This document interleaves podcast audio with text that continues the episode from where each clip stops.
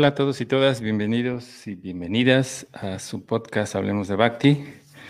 Muchas gracias por estar conectados. Bueno, tenemos suficientes personas que están ahí conectadas. Por favor, ayúdenos a compartir el, el, programa de hoy que va a estar muy, muy interesante. Tenemos a, un invitado especial, el cual también tiene una buena historia. De hecho, vamos a escuchar, vamos a pedirle que nos hable un poquito de cómo conoció el Bhakti Yoga, pero bueno, antes de eso vamos a presentar a, aparte del equipo. Bueno, Dira ahora sigue aún eh, con sus eh, actividades monásticas, así que eh, bueno, tenemos a Nimai por acá. Nimai, ¿cómo estás? ¿Qué tal, Mali? Súper bien. ¿Y tú cómo estás? Bien, bien, aquí con un montón de calor también. Sí, no, hoy está haciendo muchísimo calor. Yo estoy aquí con, esto limpiándome el sudor. Tengo aquí la ventana al lado y todo, y aún así. Pero bueno, justo hoy tocan los retos, ¿no? De la vida espiritual y el calor aquí es un reto en México. Muy bien, bueno.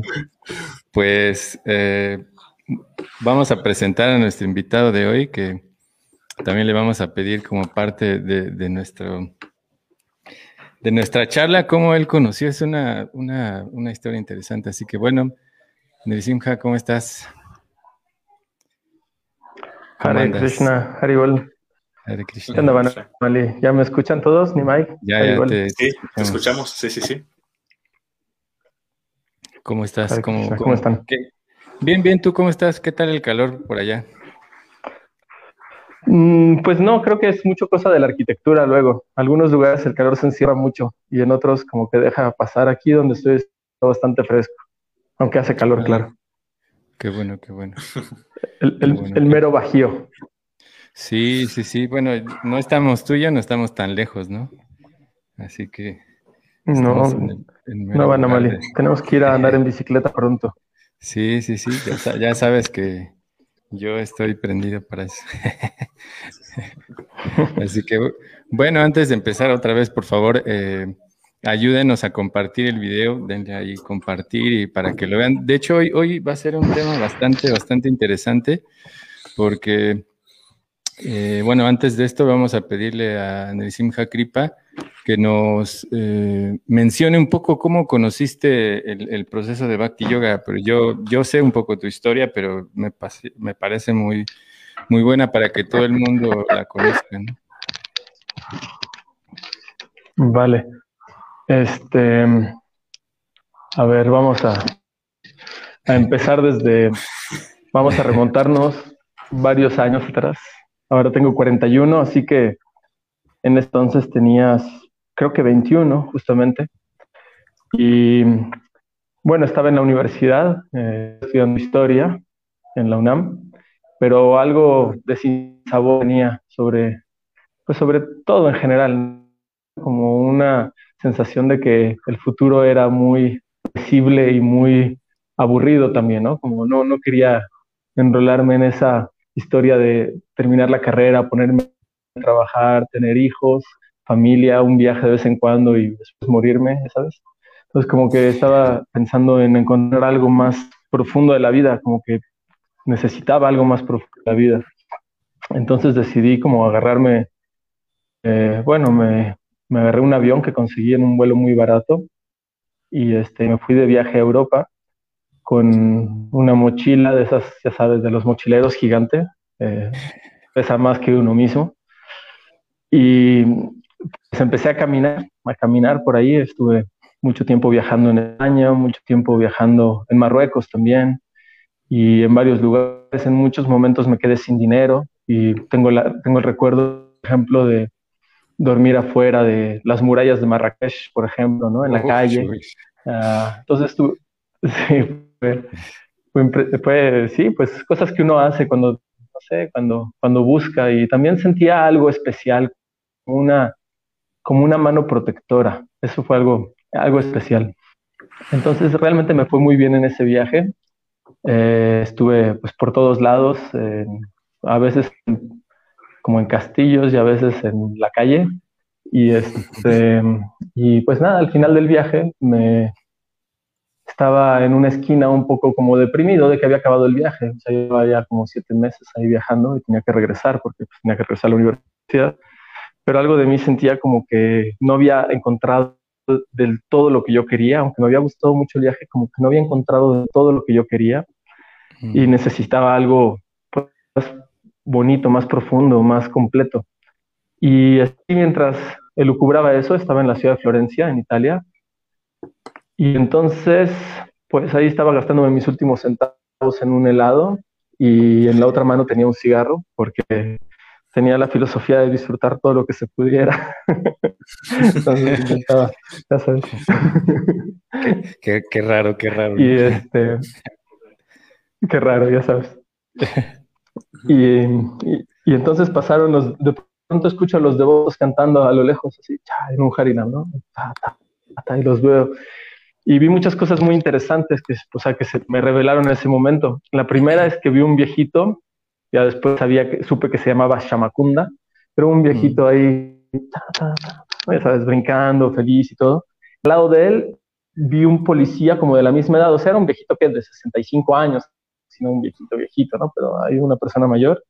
Y este, yo al mismo tiempo un policía como de la misma edad y vi la diferencia en sus rostros, ¿no? Este señor estaba pues alegre, contento, su, su cara irradiaba una sonrisa plena y en cambio la, cara del policía era dura, cuadrada, caída. Entonces fue como una, primera impresión.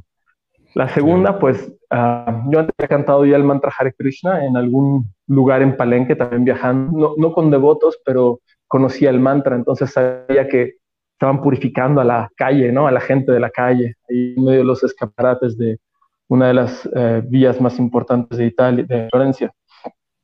Y luego pasó que mientras yo los veía, uno de los devotos, ves que son varios devotos, era una harinam grande. Los devotos hacen, hacen muy buenos harinams en Florencia. De hecho, es religiosamente todos los sábados. Hoy debieron de haber hecho seguramente este.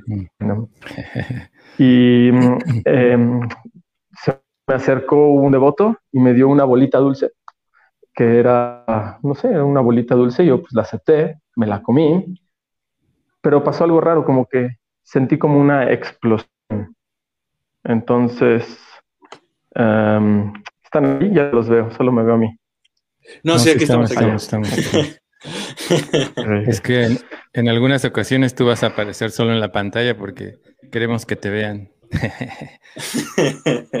no, pero así, en algún... ok, este, nada, pues se me acercó un devoto y me ofreció una bolita dulce y sentí como que me hizo explosión dentro de mí. Fue algo muy metafísico, la verdad, no, no una explicación, pero fue como si hubiera sentido un sonido así como un adentro. Y fue muy raro porque de ahí nació una determinación en mi cara, o sea, ¿cómo puedo decir? Un poco irracional. Entonces los devotos siguieron en el Harinam caminando, como todos los Harinams, ahí se habían parado porque era un cruce de vías, estaban ahí dando vueltas, ya sabes. Eh, y después sí este, cantando hacia, hacia, bueno, hacia, una iglesia importante allá, ¿no? Y entonces, después de esa bolita, de sentir ese, ese, esa, esa, explosión ahí, pues me pareció como que dije, no, yo pues, no sé, me agarré mi mochila y me fui atrás de ellos, como para seguir escuchándolos, ¿no? Y algo así como dentro de mí me dijo, este, em, pues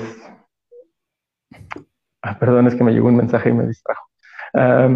entonces, algo así como dentro de mí me dijo, este, pues, pues ya dale la última fumada a tu cigarro porque ya no vas a fumar otra vez, ¿no?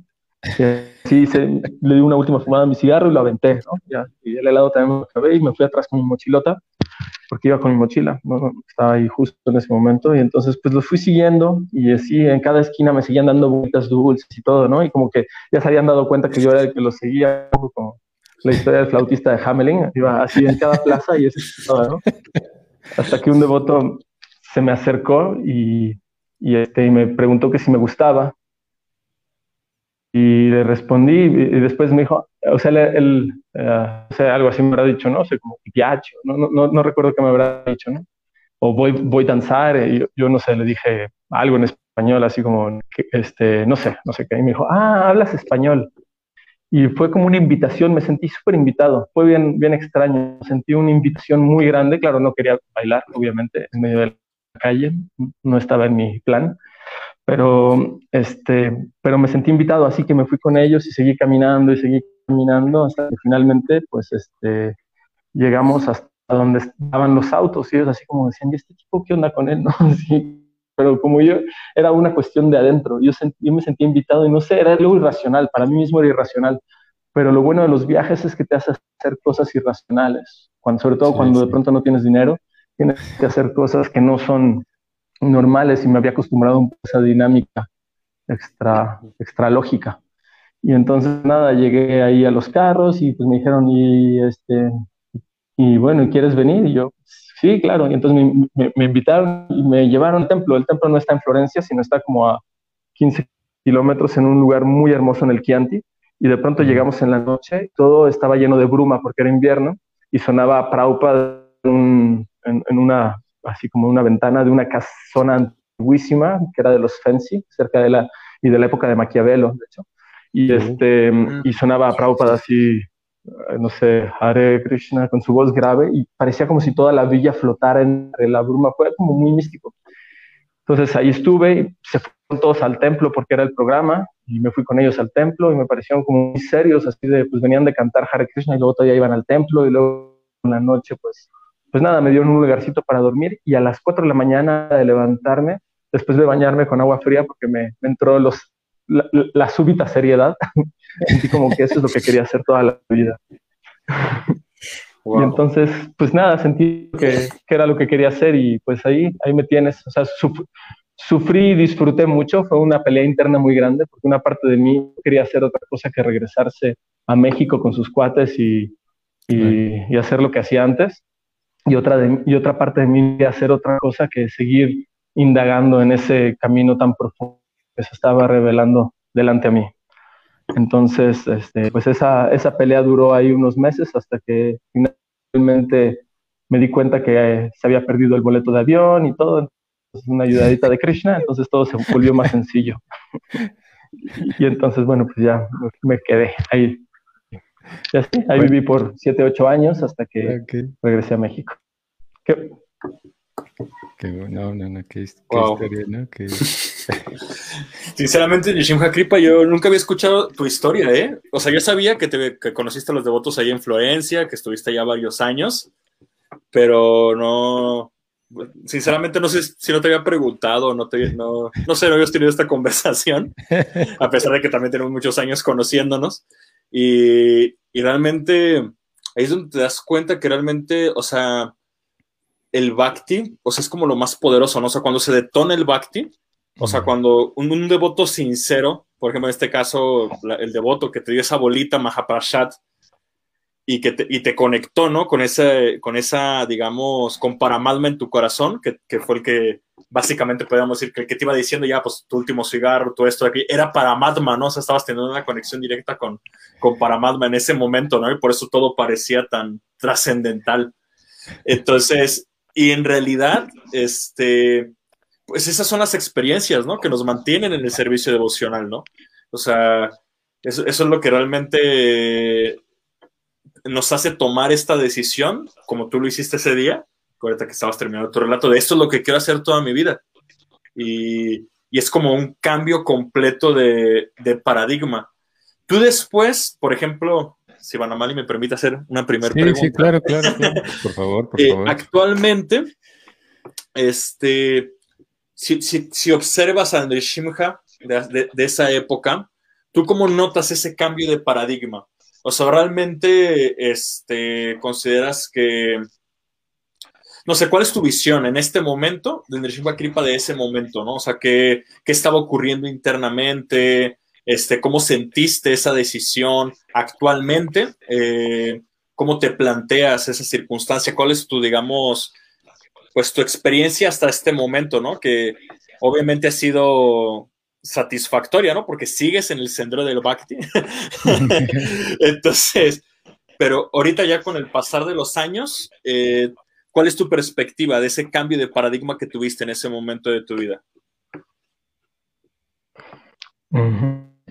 Bueno, mi llegada al templo fue en realidad una, una especie de idilio. Puedo, puedo pensar, puedo atreverme a decir que Krishna me sintió durante un tiempo. Y la verdad puedo decir que tenía tanto placer interior, tantas realizaciones, tanta, tantas vivencias espirituales, aún encerrado, porque era una especie de encierro monástico indirectamente, porque estábamos en las colinas del Chianti y pues no veían con muy buenos ojos cada vez que me quería ir a Florencia a dar la vuelta, entonces cada, cada vez más era una especie de encierro, era el más chavo de todos en una comunidad de devotos pues bastante mayores.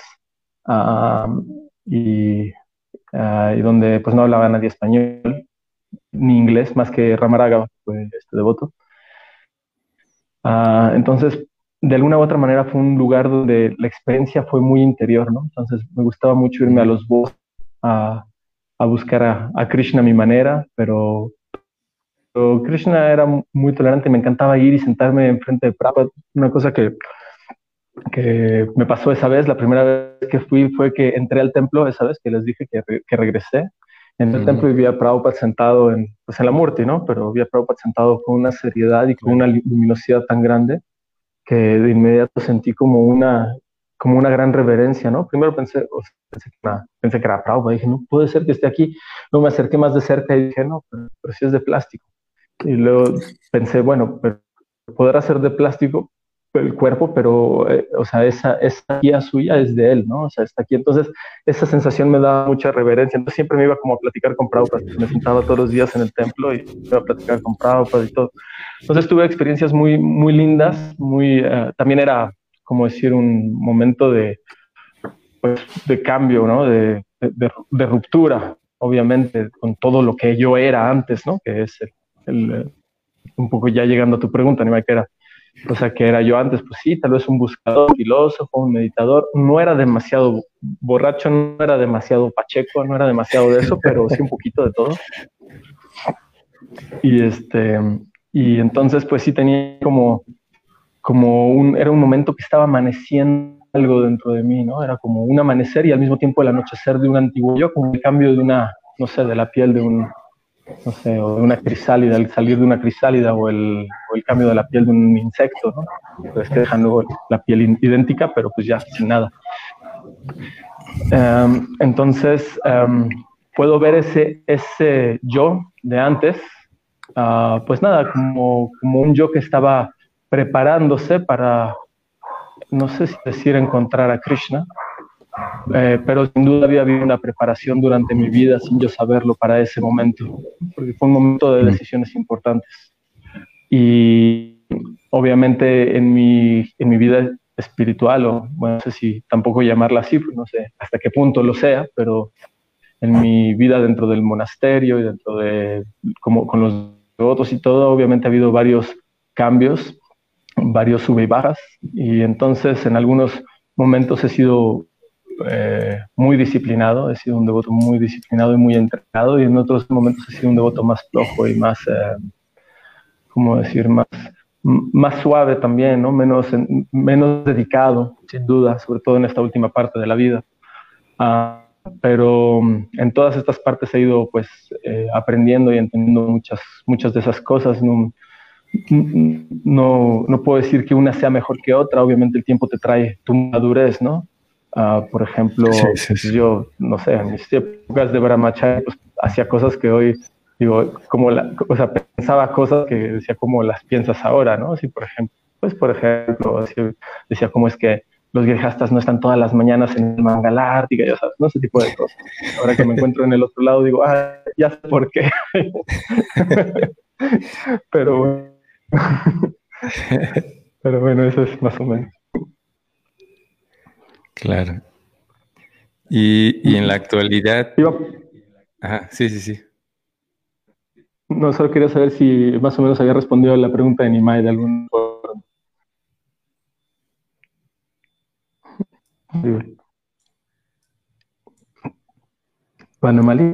Sí, quedó respondido, Animay. Sí, está contestado, perdón. Es que mi micrófono estaba desactivado y no me fijé. Ah, y estaba hablando y no me escuchaba.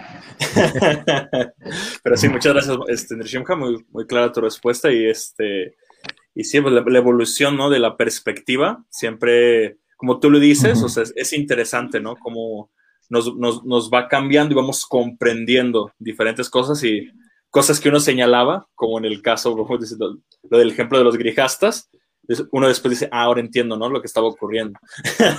o cosas así. sí.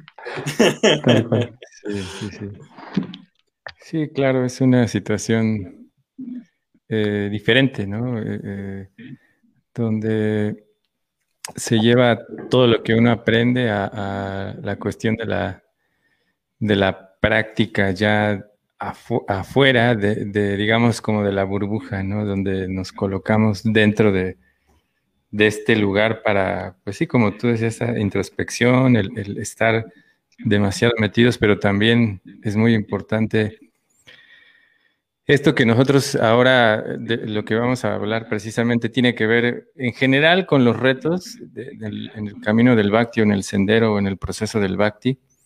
Y al inicio de, tu, de tu camino o de tu encuentro con el Bhakti Yoga, eh, ¿cuál fue? Porque hablabas un poquito acerca de esta situación, de tomar decisiones, de, de, esta última vez, ¿no? De que, pues, este, de hecho, es la segunda persona que nos dice, ¿no? Como, como en este momento fue mi última fumada, porque así literal, eh, una invitada también nos dijo lo mismo, que en el, en el aeropuerto me fumé mi último cigarro como para terminar con eso, ¿no? Cuando estaba viajando para Brasil. ¿Y cuál fue eh, eh, tu reto al inicio en, el proceso, antes de, digamos, de entrar? ¿Cuál, fue tu reto en esta situación, de este, eh, en esta transformación? Antes de entrar, es que no, tuve tiempo de, de, tener retos antes de entrar. Yo entré directo. Mis retos estuvieron adentro. o bueno, ya adentro, ¿cuáles fueron tus retos? Sí, adentro, pues muchos, un montón de retos. Eh, obviamente el primero es que siempre pensaba, bueno, de hecho, la, historia me, la historia en realidad es que una semana después eh, eh, dije, bueno, esto fue maravilloso, fue muy bonito, me encantó, practiqué muchas cosas muy buenas, avancé mucho en la vida espiritual, ya me voy. y me fui a Roma. Y me fui a Roma a este pues nada, ya me fui a Roma porque está bien, es suficiente, ya, ya tuve una experiencia intensa espiritual, algún día volveré a tener otra. Eh, ahora tengo una mejor impresión de los Hare Krishna y me gusta eso, ¿no? Cuando vaya a México los voy a, buscar. Y entonces eh, me fui a Roma y en el, ah, pues nada, estaba ahí sentado en el campo di Fiori. Al revés, primero pasó otra cosa, más bien llegué a un hostal ahí iba buscando una, iba buscando una comunidad de Osho, imagínate. Qué bueno que no le Hablé por teléfono y nadie contestó por su.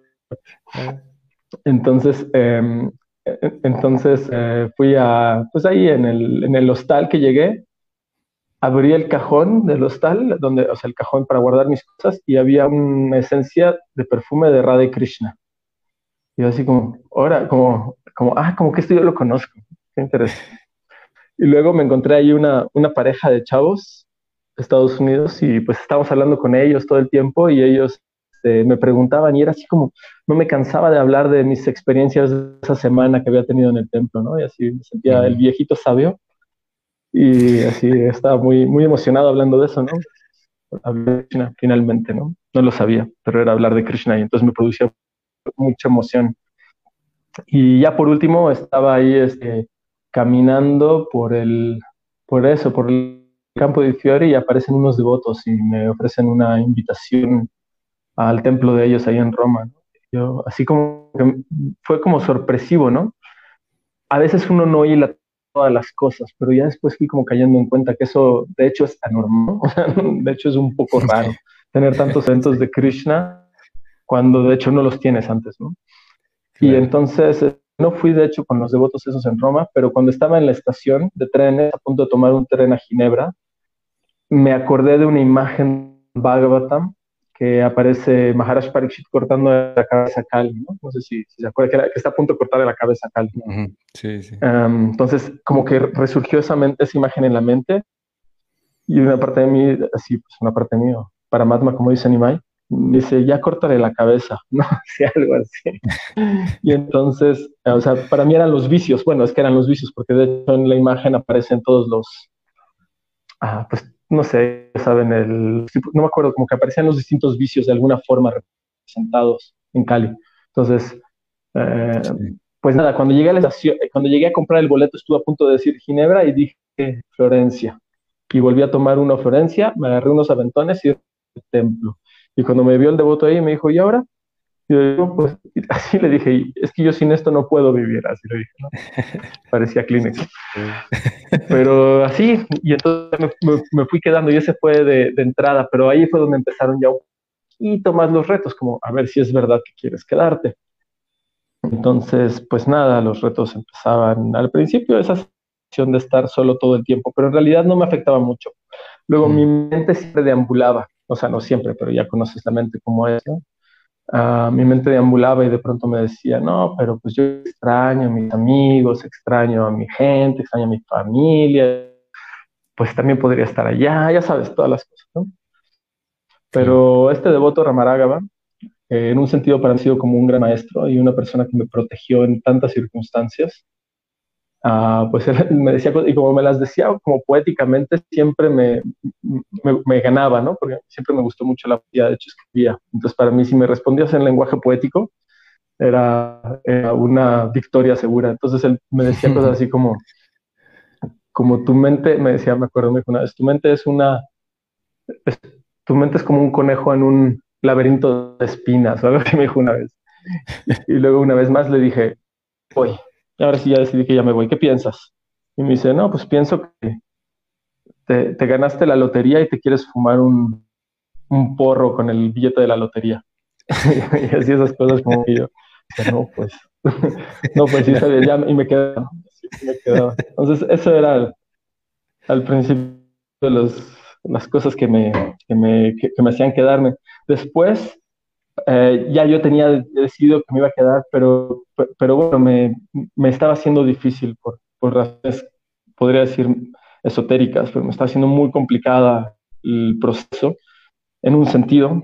Entonces hice mucho esfuerzo y mucho, mucho esfuerzo y me dediqué y pasaron los años con una dedicación completa. La, la verdad puedo decir que mi tiempo en el monasterio fue de una dedicación completísima no le daba tiempo a mi mente para predicarme, ni para arrastrarme, ni nada, ¿no? Entonces mi, mi mente estaba siempre pensando en Krishna y siempre haciendo servicio a mi cuerpo y siempre ocupado en tratar de crecer o de tratar de alcanzar el refugio permanente de los pies de Krishna porque sentía que, el, eh, que de no lograrlo podía ser arrastrado por las corrientes a no sé qué niveles oscuros de la mente.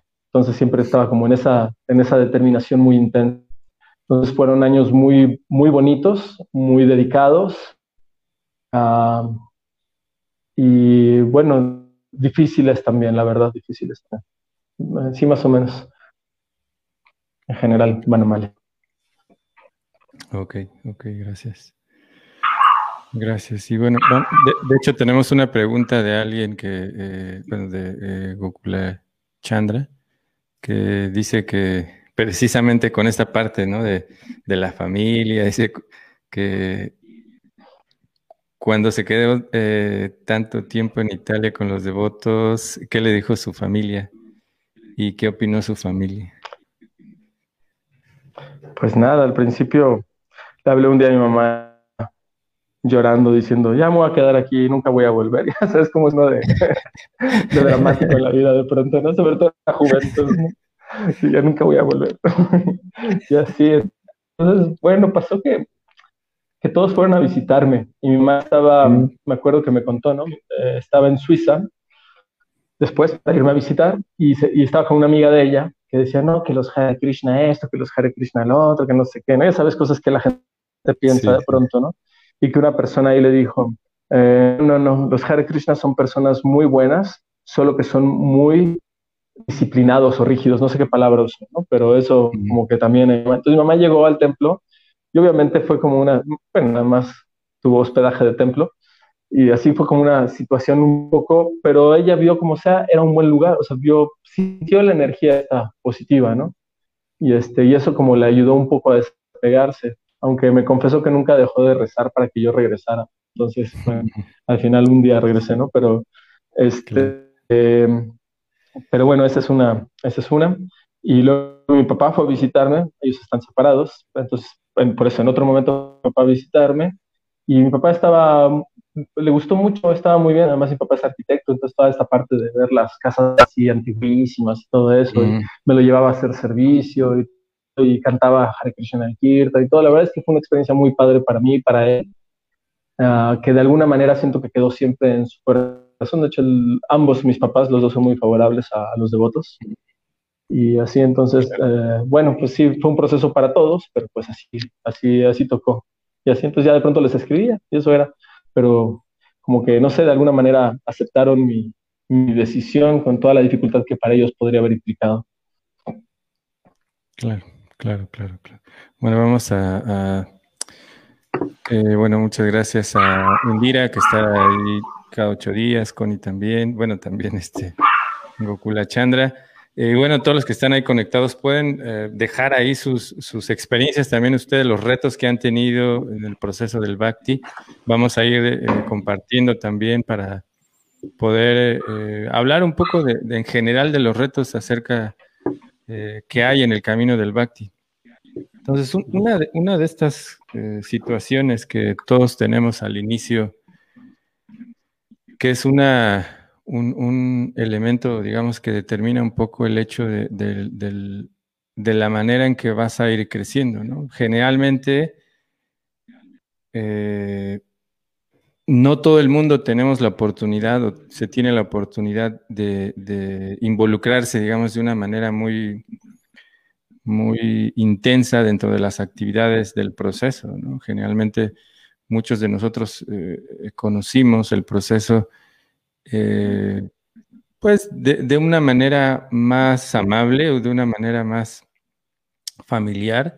Sin embargo, también hay retos, ¿no? Eh, hay retos que la mayoría de nosotros enfrentamos, eh, ya sea dentro de, una situación monástica, como en el caso de Dira, que él es un, monje, todavía está en esa situación. Y hubiese, hubiese estado muy bueno escuchar su experiencia acerca de esos retos, pero bueno, ya próximamente lo vamos a tener acá. Dentro de ocho días ya estará con nosotros. Entonces también los, eh, todos los que nos estén escuchando compartan los retos que han tenido en el proceso del Bhakti y vamos a ir comentando. Así que bueno, ahora como, a ver, también en tu, en tu situación profesional, eh, eh, ¿a qué te dedicas en este momento? ¿Cuál es tu situación profesional en la vida? No hago varias cosas, pero, o sea, una parte de mi tiempo y de mi esfuerzo lo dedico a servir con el TEM, o sea, hace toda la parte logística de los libros de, los libros del BBT en México, que tiene que ver con impresión, distribución, envíos, etcétera, y eso en general. Y bueno, me lleva varias horas. Y otra parte, pues doy clases en una prepa, entonces doy clases de, de inglés y otras doy clases de, de, de ética, de lectura, mm. depende, ¿no? Más o menos de lo que me toque. Entonces siempre ahí ando, ando dando clases, y esa es como la otra parte, y a veces doy clases particulares también. Entonces más o menos es como pues por ahí es la parte de, lo profesional, ¿no? del mm. dinero, por así decir. Claro, claro. Y ahora, digamos, desde la perspectiva de tu carrera profesional y lo que, lo que vives hoy mismo también en tu camino del Bhakti, eh, ¿qué, es lo, ¿qué es lo complicado en este momento para, para ti, para poder, digamos, sentirte como, como te sentías antiguamente. No me refiero a la situación, eh, ¿cómo decirlo? como a la situación del lugar, básicamente, sino a la situación de la conciencia, porque básicamente el, estado de conciencia es lo que determina la manera en que te sientes, ¿no? ¿Qué, ¿Qué, es el reto que ahora tienes para poder, o cuál es el reto que tienes para poder eh, hacer que esa atmósfera o que tu conciencia esté situada en el mismo lugar? ¿Qué, piensas que, falta o qué piensas que, que necesitas para poder llegar a ese punto? Ok. en realidad mucho, mucho, mucho. nosotros sabemos, Rupa Goswami dice que hay particularmente seis retos en la vida espiritual. Atyahara, Prayalpo, Niyamagraha, Yanasangas, Charo, em, y todos esos de alguna u otra manera siempre están presentes dentro de la vida. Es, eh, en realidad para mí es difícil estar plenamente absorto en Krishna, que ese es el punto, ¿no? Digamos, el, el ábside del sadhana, porque no es el ábside, o sea, el punto más elevado del sadhana es estar completamente dedicado a la conciencia de Krishna, para que sea un verdadero sadhana. Y pues la verdad sí me cuesta trabajo. entonces, o sea, la tiajara, o sea, no es que uno sea siempre a viajar y así de que quiere obtener muchas cosas, pero vemos de, desde la perspectiva de de Srila Prabhupada se considera viajar pues muchos elementos, incluso el, no sé, la búsqueda de renombre o etcétera, todas esas cosas están ahí. Pero bueno, para allá, ¿no? Sí, o sea, para allá significa no hablar de Krishna. Pues mucho tiempo del día no hablo de Krishna, hablo de otras cosas, ¿no? A veces de cosas prácticas y a veces de cosas no, no necesarias, ¿no? Es normal, siento dentro de la vida de familia, requiere uno un, esfuerzo intelectual y un, puede decirse sobre todo un deseo intenso, la verdad que también a veces me hace falta, ¿no? De estar completamente, pues entregado a eso, pero ese sería como el sistema, hablando de la perfección, ¿no? Que creo que es un poco la idea de alcanzar ese nivel de conciencia. Y bueno, pues las regulaciones, sobre todo. En mi caso, siempre o casi siempre, si he fallado algunas veces, pero no suelo hacerlo, canto mis 16 rondas, pero no siempre las canto bien, ¿no? Entonces, a veces me falta concentración en el canto y eso depende de muchas cosas. Es que, no sé, yo tengo mi experiencia de templo, ¿sabes? Siete años, ocho años en, Italia y otros tantos aquí en México y me di cuenta que el sadhana es una especie de maquinaria sutil, que es la maquinaria que envuelve tu día y significa ajustar aquí, se desajusta acá y tienes que estar ajustando todas las tuercas constantemente, ¿no? Y es un trabajo de mucha atención. En realidad es como dice el, como dice, eh, bueno, dice Prabhupada, eh, que es como el trabajo de un jardinero experto que siempre está buscando dónde están saliendo los, eh, las malas hierbas y siempre está limpiando, ¿no? Un jardinero puede estar todo el día limpiando el jardín. Entonces, más o menos es algo parecido, ¿no? Es como estar siempre dando todo, todo minuciosamente. Entonces, obviamente, en el momento actual siento que, que, que me falta, aunque hago un esfuerzo intenso de ir a, o sea, voy a Mangala Ártica y tenemos programa en la casa todos los días en la mañana y todos los días en la tarde. Leemos todos los días las escrituras, todos los días adoramos a la deidad, todo el día cantamos las rondas, todos los días hacemos el programa, pero siento un gran espacio donde eso se vuelve una, a veces falta esa intensidad, de, esa profundidad, esa intensidad que viene cuando hay un intenso, pues un intenso deseo.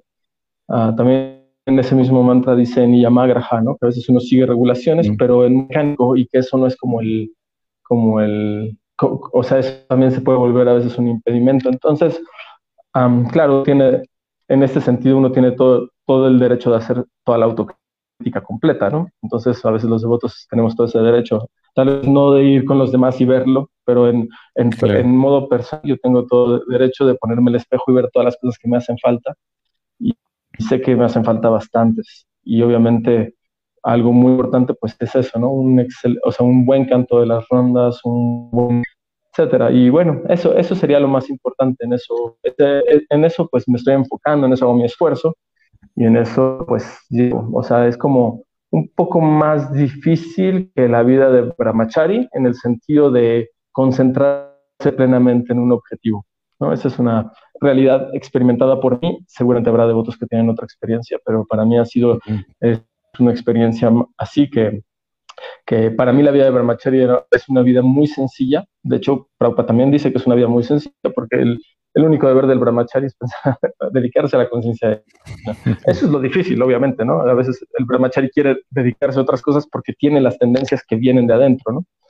Ah, y en la vida de Grihasta esa parte ah, significa pues dedicarse a esas cosas, es parte de nuestras regulaciones, de hecho, es parte incluso de nuestras obligaciones, pero sin duda son, en cierto término, distraen un poco, es inevitable. Así que bastante. y, en ese sentido, Nirshimha Kripa, realmente la realidad de este mundo es que nada que valga la pena, pues es fácil de obtener, ¿no? Y qué decir que algo que es fuera de este mundo, ¿no? que este buscar trascender, ¿no? Entonces, eh, una pregunta, no sé, concreta que me gustaría hacer, Kripa, como mencionabas, ¿no? A veces tenemos días buenos, días malos, hay días en los que uno puede tratar de cantar unas buenas rondas, hay días en los que por más que uno quiere, aunque uno esté sentado cantando rondas, la mente anda en 20 mil cosas, más cuando las responsabilidades de, de, estar de la vida de pareja, de familia, etc. Entonces, me gustaría preguntarte, no sé, por ejemplo, tú en tus días difíciles, generalmente, ¿cómo haces para apaciguar eh, los retos? O, o, simplemente dejas que fluya? ¿O cómo, ¿Cómo tú te planteas así de, no, hoy está siendo un día complicado, voy a simplemente dejar que pase esto? ¿O tú cómo, cómo lo manejas? ¿Cómo te gusta? ¿Qué posición o qué mentalidad este, te enfocas en tener en esos días en que es complicado llevar a cabo tu práctica espiritual? Ok. Bueno, realmente puede decirse que soy una, una persona muy estable, ¿no? En realidad en este momento de la vida no, no sufro de, ¿cómo decir?, de, de los vaivenes de la mente, ¿no? Así no me arroja para un lado para otro. Entonces, soy más o menos una persona bastante estable, por lo que no me, así, por lo que no me encuentro delante a, a, situaciones de extrema, nada, ¿no? Extrema, podría ser, ¿no? De extrema depresión o de extrema dificultad o de extrema eh, tampoco de, así como de, bueno, sí, alegría sí encuentro bastante en el servicio emocional en Sankirtan, sobre todo bastante alegría cuando lo hago. Eh, y en otros procesos, así como compartiendo con los devotos, eso me genera una alegría obviamente espiritual que, me, que me satisface. Sin embargo, si tengo momentos difíciles, porque todos los tenemos, siempre encuentro obviamente refugio en cantar. Y cantar a veces, a veces me poner delante, agarrar el armonio, y ponerme delante a las deidades y mi mente gradualmente comienza a soltarse. Entonces uno puede tener una cosa difícil interiormente, pero en realidad esa es una experiencia de toda la vida, ¿no? es algo que todos los devotos o aspirantes a devotos hemos experimentado, que cantar y entregarse, aunque sea un tiempo, ¿no? hace que todos los problemas se vuelvan pequeños, ¿no? cualquier problema se vuelva realmente pequeño y se vuelve y se vea siempre una luz de salida, encuentre una luz de salida siempre que, pues, que, mm, que una inmensa necesidad de cantar y canto, siento siempre un alivio, la verdad, siempre lo he sentido. y bueno, también uno a veces le echa ahí unos versos a, la mente, ¿no? del Bhagavad Gita o algo así.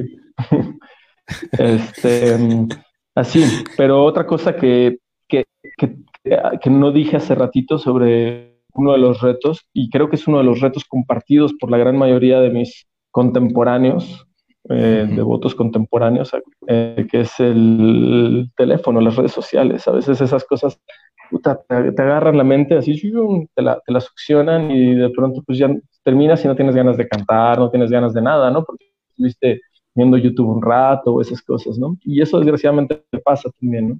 Entonces a veces trato de limitar las redes sociales lo más que puedo. Ah, casi el Facebook no me atrapa ni nada, pero sí veo YouTube a veces como que siento cansado y me, me acuesto en la cama y descanso y prendo el coso este y veo un video de esto, un video de lo otro y así, esas cosas. Y eso literalmente he visto cómo me, me, me cubre, ¿no? no sé si es la palabra, pero después me deja incapacitado, o sea, me quita las ganas de hacer algo espiritual. Después, si yo en vez de eso hiciera, quisiera leer, bueno, de hecho hago mis esfuerzos por hacer eso, ¿no? Leer, eh, aunque no sea algo espiritual, pero la lectura no es lo mismo que el celular, como que no, no deja la mente igual, como que el celular te, te deja la mente como una masa forme, así sin capacidad de distinguir diferencias en, el en la racionalización. No sé por qué hace eso, pero en cambio una lectura puede ser de un tema, puede ser que yo en vez de ver un programa de algo, lea el mismo tema, es diferente el estado de conciencia después. Entonces ese es uno de mis retos reales. Y bueno, y ahí sí estoy seguro que no es solo mío, casi todos mis compañeros devotos estamos en una circunstancia precaria en eso y la humanidad entera también es una situación en la que, o sea, obviamente nadie critica las redes ni nada porque es un, son mecanismos muy útiles y todo, pero son delicadas y peligrosas. Eso yo lo he experimentado en mi vida.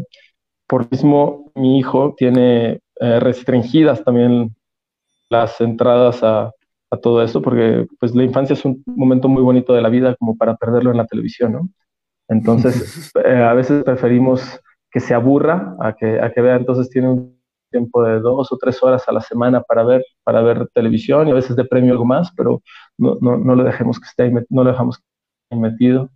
Eh, creo que eso, eh, eso lo, pues, lo aprendí de una devota que, que, nos los comentó y la verdad entendí que era el, que era algo y, y, lamenté no haberlo hecho antes, ¿no? Entonces, desde que lo hice, que fue como cuando nada más tres años, entonces siento que es algo muy bueno, por eso lo digo como, casi como recomendación, ¿no? Los devotos padres, los padres, tenemos que cuidar a los hijos de, de meterse en esta cosa intensamente.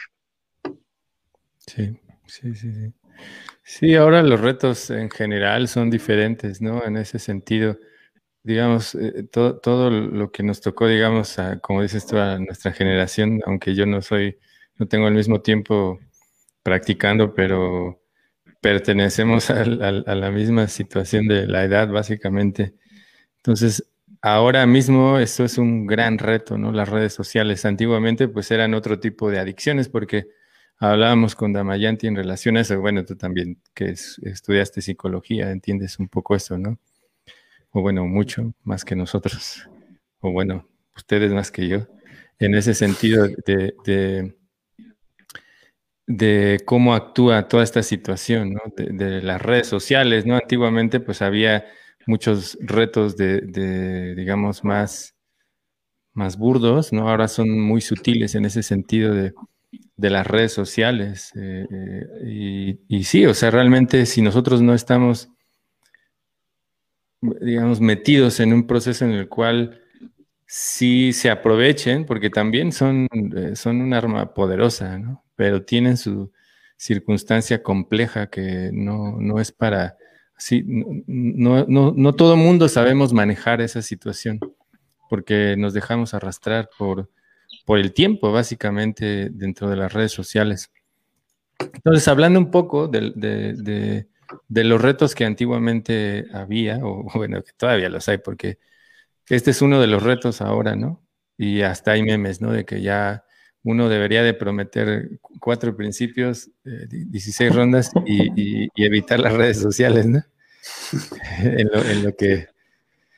Y bueno, también hablando de esta situación de, de, los principios este, que nos van a elevar a la plataforma de la bondad, porque en realidad los principios son eso, ¿no? Muchas veces pensamos que los principios, o sea, estos cuatro pilares de la espiritualidad, eh, bueno, pilares que nos permiten entrar a la plataforma de la espiritualidad, porque si nosotros analizamos todo esto, tiene que ver con el hecho de que el ser humano esté situado en una plataforma verdadera de un ser humano, ¿no? Como Prabhupada siempre menciona, aunque suena un poco duro, en el hecho de que, como tú mencionabas, todo esto en realidad es creado básicamente por, la naturaleza material, claro, pero por la ayuda de los seres humanos para poder estar completamente metidos en, en estas circunstancias, ¿no? Antes eran las drogas. En la época que Prabhupada vino, toda esta, esta explosión de las situaciones de las drogas, también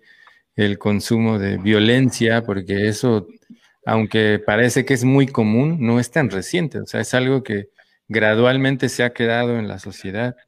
Y así todas estas situaciones eh, que, involucran todo eso. Entonces, eh, vamos a leer un poco acerca de, los retos de, otras, de otros practicantes. En este caso tenemos acá.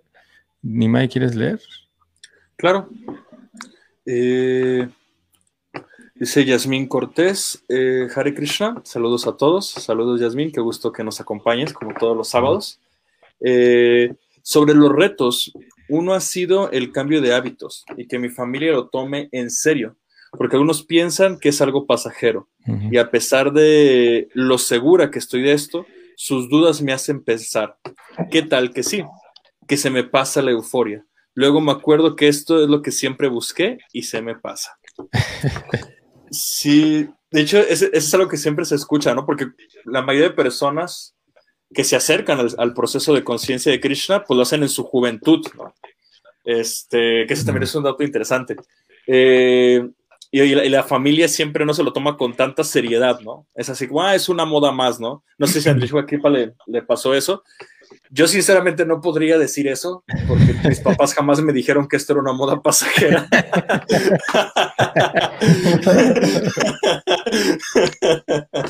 Tú naciste con el lazo del gramínico en el cuello. este, pero sí, es curioso, ¿no? Porque, y realmente la mente sí, o sea, eh, como dice Yasmín, o sea, si las personas en nuestro círculo cercano nos dicen, nos repiten tanto eso, que si llega un punto que la mente se, lo cree, ¿no? O sea, porque a fin de cuentas la mente, por su condicionamiento material, siempre está buscando el pretexto para disfrutar materialmente, ¿no?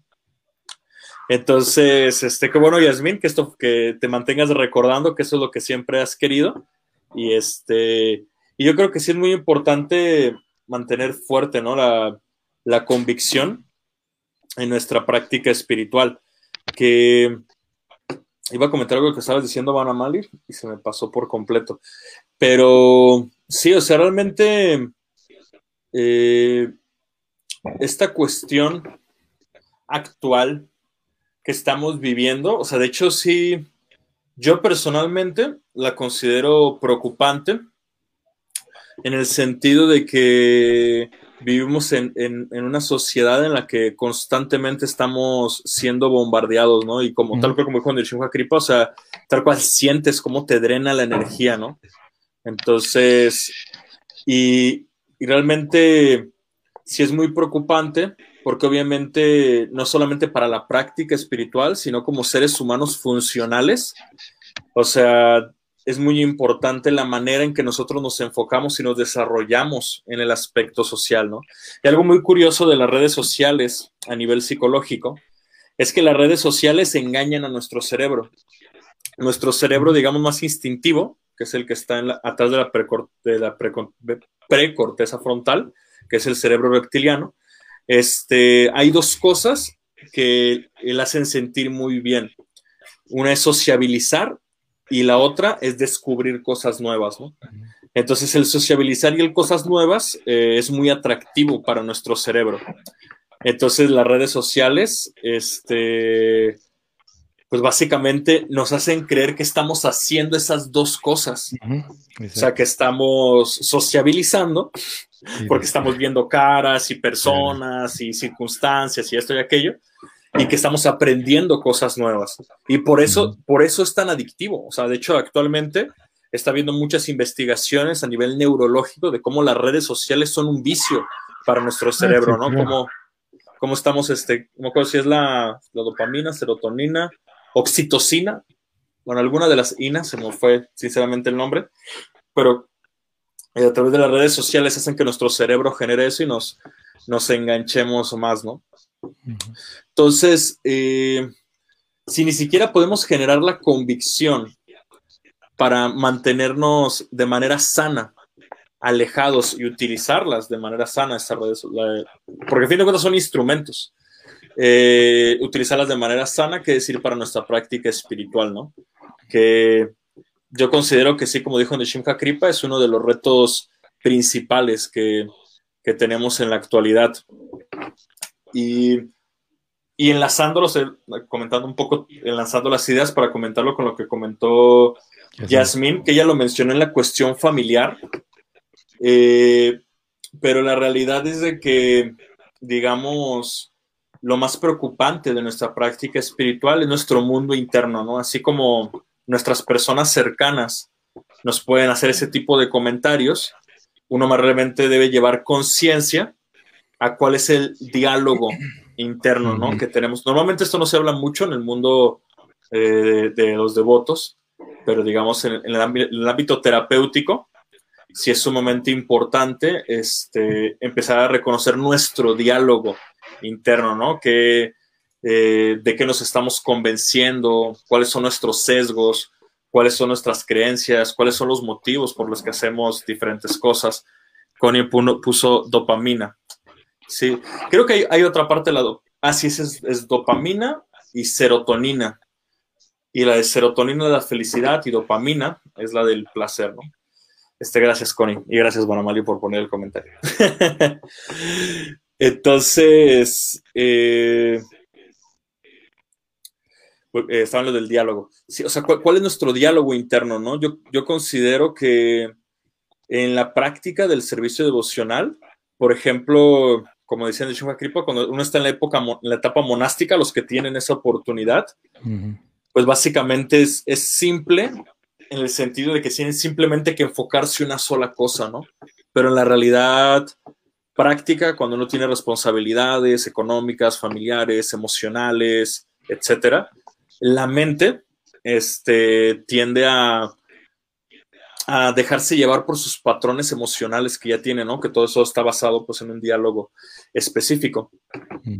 Entonces, eh, bueno, yo más quiero aterrizar esto y escuchar la, opinión de Nishima Kripa respecto a esto. O sea, de, cómo realmente, y de hecho, sinceramente ya lo mencionó Nishima Kripa, pero estoy casi seguro que va a repetir. O sea, eh, cómo aterrizamos ese diálogo, ¿no? Como practicantes espirituales, ¿no? O sea, eh, realmente llegar a ese, a ese punto de estabilidad que menciona Nrishimha Kripa, eh, pues ha sido todo un proceso. Yo estoy casi seguro que Nrishimha Kripa ahorita lo dice muy tranquilamente, de no, ahorita sinceramente estoy muy estable, muy tranquilo, pero realmente llegar a ese proceso, a ese, a ese estado en, el, en la práctica espiritual, o sea, que tanto espiritual, material, emocionalmente, es, nos sintamos plenos, pues obviamente conlleva un trabajo interno muy fuerte, ¿no?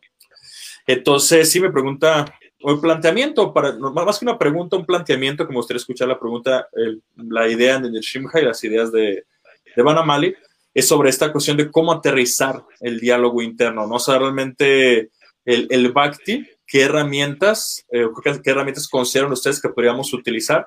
Evidentemente el canto es, es, nuestra herramienta principal y además de esto, cómo podemos identificar el, el diálogo interno. No sé qué opinas de esto, Equipo. Perdón si fue un poco enredado el, el, planteamiento, estaba tratando de aterrizar diversos puntos. Espero haber por lo menos clarificado alguno. Está bien, yo, yo también voy a hacer una digresión por ahí, así que estamos en, casa, yo también las hago. Ok. Entonces, voy a, voy a dar la vuelta por una situación que pasaba en los años 70 y creo que siguió hasta los 80 por ahí, ¿no? no estoy del todo seguro, pero me tocó conocer gente que hablaba de eso, de vivencia particular, hablando de retos, y es que antes los familiares, a diferencia de lo que hace de ahora, ¿no? Como dice bien, o Jazmín, ah, los, los, este, los familiares antes ah, había una moda en algún momento que era contratar, les llamaban desprogramadores, que literalmente era gente que se iba, buscaba a tus hijos, los secuestraba cuando estaban en la calle o en el templo, etcétera, y los metían en una terapia de shock, como para tratar de desprogramarlos, porque ellos creían en conciencia que era una programación, y los desprogramaban mediante así como, como obligarlos a comer carne y así y cosas, hablar feo de eso y decir así, todo ese tipo de cosas. Yo sepa, realmente no tuvieron éxito, ¿no? No funcionaron porque apenas los muchachos salían supuestamente desprogramados, se regresaban al templo. Entonces no funcionó. Pero a lo que me refiero es que hay veces que, que a veces los familiares, en un acto se podría decir amor mal entendido, un acto de, de, no sé, pero de eh, que eh, querían proteger a sus en un modo muy violento, ¿no? De hecho es un modo muy violento, si es extremadamente violento hacerle algo así a un familiar. Eh, en, en, los casos actuales, bueno, eso no se usa, básicamente está penadísimo, pero en los casos actuales ah, el hecho de que los demás parientes no tengan confianza en ti para que tú puedas lograr un, ah, puedas lograr un avance en la conciencia de Krishna, es muy interesante y al mismo tiempo es muy bonito porque hay una, hay algo que suele suceder y es un patrón que yo he visto recurrentemente en muchos devotos que han tenido esta situación y ese patrón es que el tiempo los desmiente. El tiempo es un aliado del devoto en este caso. Entonces el devoto solo hace lo que está haciendo. Con sus principios regulativos, sigue cantando Hare Krishna, sigue desarrollando su conciencia espiritual y en el momento menos pensado, los familiares comienzan a darse cuenta que es algo serio, ¿no? Es como el otro día alguien me decía, ¿no? Que al principio pues todo el mundo le ofrece carne a la persona que ya no come carne, ¿no? Como para tentarlos, hasta que ven que, es de verdad ya no le ofrece carne. Y así con todo. Llega un punto que es todavía mejor, que es el mejor, es el punto en cuando los familiares van y te dicen, ¿cómo le haces? ¿Qué tengo que hacer yo para estar así como tú? ¿Cómo le haces para que estés tan tranquilo? ¿Cómo le haces para estar tan bien? Y entonces muchas veces los familiares comienzan a cantar Hare Krishna también, ¿no? Entonces, yo creo que aquí el, el, arma, el arma perfecta en el caso de ella, es obviamente el canto, eso es seguro, pero normalmente los devotos dicen de todos los elementos de la conciencia de Krishna, el más importante se llama Sadhu Sangha, que significa eh, el estar en contacto con, con, con devotos lo más posible, en la medida de lo que nos permita ahora esta pandemia o ya no, ya sé cómo, cómo se llama ahora, pero eh, lo que nos permita la situación en la que estemos, ir a este, ir, y estar en contacto o por estas vías eh, virtuales, estar en contacto con devotos, porque eso fortalece nuestra fe, ¿no? Es normal que en algún momento tú tengas esa sensación de que, de que dudas de ti misma en el momento en el que los demás dudan de ti. Pero así como, como los demás pueden dudar de ti, tu fe se puede fortalecer cuando te encuentras gente que cree en ti. Porque todos los demás sabemos que cualquier persona del mundo puede hacer la conciencia de Krishna cuando tiene la realización. Y sabemos que entra en un nivel más grande. Y por último, ya que andaba hablando de, programas, para, para cerrar, tenía un amigo ruso que me contaba de las historias de lo que pasaba en la antigua Unión Soviética. Ustedes saben que la Unión Soviética era un régimen, pues, dictatorial, no, no, sé si es la palabra indicada o así, pero era un régimen verdaderamente eh, vertical, ¿no? Y entonces los devotos no estaban permitidos, estaban prohibidos. Ser devoto estaba prohibido. Y entonces lo que muchas veces hacían, muchas veces hacían es que en campos de concentración para experimentos. Y en esos y experimentos con ellos eh, tratando de destruir su voluntad, tratando de destruir eh, sus cualidades en todos los sentidos. De hecho, tenemos referencias de eso y hay libros que hablan de eso. Una, una, una cosa increíble, ahí sí hablamos de retos, ahí sí hablamos de retos en el camino del valle, donde los devotos se hacían sus yapas con, con, con eh, con las migas del pan, ¿cómo se llama esto? Con el migajón del pan, con lo que está dentro del pan, eh, con eso hacían y las ponían y con eso hacían sus malas para cantar Hare Krishna. Y, este, y a veces les eran inyectadas cosas y les eran producidos shocks y toda la historia, de tal manera que pudieran abandonar todos esos principios. Era, lo tomaban estos, pues estos rusos como una filosofía, básicamente, ¿no? Ahora, ¿quién diría que ahora es un país tan poderoso en conciencia de pero, pero tuvieron que pasar por eso. Entonces, em, ellos, em, eh, algo que me decía mi amigo es que a veces ellos olvidaban incluso quiénes eran, cómo se llamaban, quiénes eran, de tanto de la brutalidad, ¿entiendes? En, el, maltrato y en los experimentos. Sin embargo, no olvidaban el mantra Hare Krishna. Eso es algo que es muy interesante. El mantra Hare Krishna está más, cuando comienza a entrar, está, está más profundo en nuestro corazón el propio concepto de nosotros mismos, ¿no? ¿Me entiendes? Entonces, eh, bueno, esa es, una, una, realidad. Entonces, Prabhupada decía, al principio ah, se reirán de ti, después pelearán contra ti y después se unirán a ti, ¿no? Más o menos, parafraseado. Parafraseado. Entonces, eso, eso es una realidad. Al principio la gente cerca de los devotos así como, ah, después se ve que sí se quedaron, ¿no? O sea, que no era solamente una semana, un mes, un año, sino sí, se ve que sí se quedaron, que es una cosa seria. Entonces tratan de destruirlos un poco. De una Swami, por ejemplo, que es nuestro maestro espiritual, mío, ah, por ejemplo, experimentó muchísima, muchísima contradicción de la iglesia en Polonia y sin embargo salió salió aeroso, ¿no? Y entonces lo que ahora incluso muchas de estas personas han empezado a dormir y siente, y, los festivales de Polonia son una cuestión venida y tratada en un modo de respeto cultural muy elevado. Entonces, la única cuestión es ser determinado y para ser determinado hay que ser inteligente. Y para poder y, y ser inteligente significa estar en compañía de gente que es determinada en este caso, de devotos. Y bueno, el diálogo interno, Nimai, pues el, diálogo interno, yo recuerdo mi mente de antes.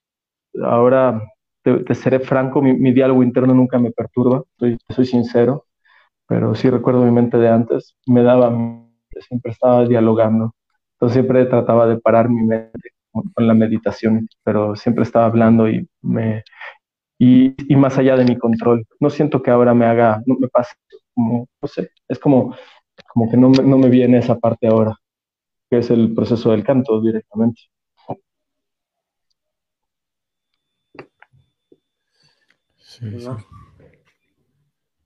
Sí, este, esta situación eh, de la familia es muy común, ¿no? Digo, afortunadamente para mí nunca fue un impedimento porque mis padres fueron como, haz lo que quieras, solo hay estas reglas, ¿no? Nunca escuché así, no hagas esto, no hagas aquello. Había ciertas reglas pero en general, entre las personas que se acercan al proceso, como dicen ustedes, es muy común, pero es algo que, bien, como lo dijo Nisimha Kripa, es que viene por etapas. Y yo no lo viví directamente, pero sí lo viví cerca, muy cerca, con personas muy, muy allegadas a mí en, lo mismo. Pero como decía Nisimha Kripa, eso en algún momento va va a irse superando, ¿no? Incluso muchas personas, a mí, de hecho me pasó algo con un amigo ahorita recordando esa parte. Se las voy a contar así súper rápido, porque me pareció algo así muy, muy bueno, ¿no? Que, pues lógico que cuando uno conoce el proceso del, Bhakti Yoga, pues quiere uno dárselo a todo el mundo, ¿no? yo tenía amigos que, que, pues, les gusta eh, disfrutar de la vida, entonces muchos de ellos usan drogas, o bueno, usaban drogas y todas esas situaciones. Entonces yo cuando conocí eh, los libros de Prabhupada empecé a regalarles libros y, cuando me reunía con ellos les hablaba acerca de eso porque pues, era algo que para mí era increíble, ¿no? Y uno de ellos especialmente me dijo, no, no, yo Sinceramente es que a mí no, no, me interesa eso, pero así muy despectivo. No en un grado muy, muy fuerte, pero sí despectivo. Y ya, ¿no? E, era, es de hecho un, amigo de mi hermano, básicamente, pero también es cercano a mí. Y es cercano a mí. Entonces, eh, ya lo dejé, pero seguí frecuentándolos. Yo realmente casi nunca me separé tanto, o sea, sí un poco de, las personas que estaban a mi alrededor, pero eh, me mantenía de alguna manera en contacto. Así que un, diciembre me acuerdo, me acuerdo que, fue en un diciembre cuando se distribuyen los libros de Prabhupada de manera pues más enfática. Y yo estaba eh, llevaba bastantes libros para regalar y otros para, distribuirlos. Y quedé de, verme con, una amiga en la cual yo le iba a regalar algunos libros. Y casualmente me lo encontré a. Entonces ya le entregué los libros a la, chica y, este, eh, y él, él pues estaba ahí. Entonces él en ese momento me dijo, bueno, creo que ahora me gustaría leer esos libros, ¿no? Y le di un libro y como a los tres días me llama y dice, oye, todavía estás, este, eh, tienes los libros que, me estabas ofreciendo porque La verdad es que quiero todos los libros que tengas. y ahora, o sea, no es que es un practicante meramente, digo, o sea, pero, pero respeta los libros de Prabhupada, canta también el Mahamantra, eh, sigue todas las cosas hasta donde se le, permite su, su capacidad actual y finalmente, de, pasar a ser alguien que rechazaba completamente, ahora, de hecho, él, su primo, uno de sus primos, eh, es como tal un practicante. Bueno, el que él también, ¿no? O sea, debemos también de aceptar que practicante significa ya el hecho de entender quién es Krishna, es un devoto, ¿no? No importa si, si hay esta situación de los retos de nuevo, ¿no? Estos retos en el, en el proceso que tal vez no nos permiten llevarlo completamente como Prabhupada lo quiere. Sin embargo, pues ahí estamos en el, en el camino y esa es una cosa que ocurre siempre, ¿no? El hecho de que nuestras personas cercanas a veces eh, lo rechazan un poco, pero pasado el tiempo, cuando uno lo, lleva, digamos, en una situación, pues también eh, equilibrada, porque uno también se comporta a veces de, maneras un poco agresivas, ¿no? en el sentido de, querer que todo el mundo, como antiguamente escuchábamos esos relatos, ¿no? que, los devotos que, que, se iban a vivir a un templo llegaban a su casa y les tiraban la carne, les tiraban todo eso. Pues lógico que eso también trajo ciertas situaciones complejas, pero sí, claro, todo eso va pasando, ¿no? Ahí, eh, de a poco, de a poco va ocurriendo. ¿Alguien le gustaría leer, Nimai? Claro. Con gusto. Camalática, un saludo a Camalática. Eh, mi abuela decía lo mismo. Eso se le pasará, es una moda. Luego de varios años, cuando me invitaba a comer, me decía, no lo probé para que se lo puedas ofrecer a Krishna. Carita con ojitos de corazón. Ahora que estamos lejos, me envía videos del Mahamantra con una imagen de Radha y Krishna o videos que hablan de la cultura védica. Pues es, los, tres pasos, ¿no? Que mencionabas tú, Shimha. Pero la realidad es que no hay nada más, digamos, cada persona tiene su proceso, sus rollos y todo, ¿no?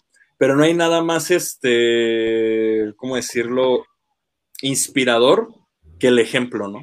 Sea, pues, y el caso de Nrsimha Kripa, ¿no? Él vio el Harinam, vio a un señor de 60 años feliz, bailando, cantando, y un policía, ¿no? Así todo frustrado de la vida, ¿no? Así de, ¿qué hice con mi vida? Tengo 60 años y estoy aquí todo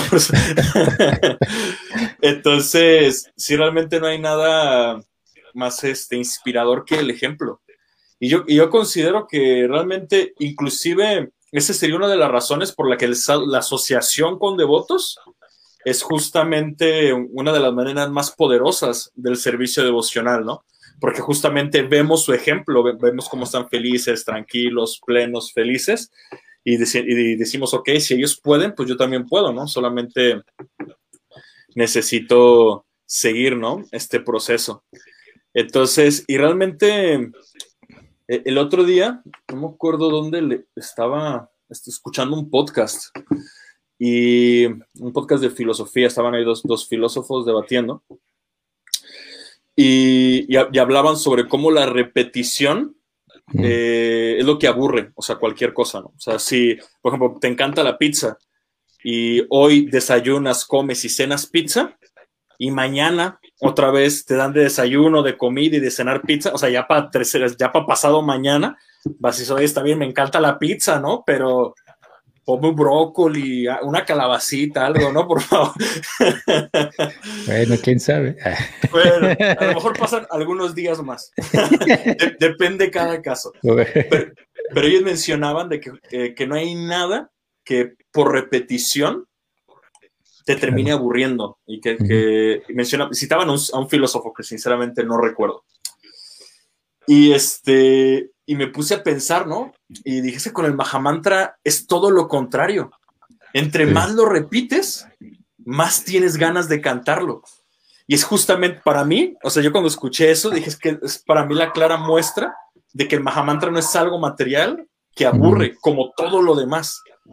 Entonces, este, y, recuerdo eh, que para mí personalmente, eh, yo recuerdo que, no sé, a mis 14, 15 años, que, que no sé, estaba en mi época de rebeldía y quería llevarle la contraria a mis papás.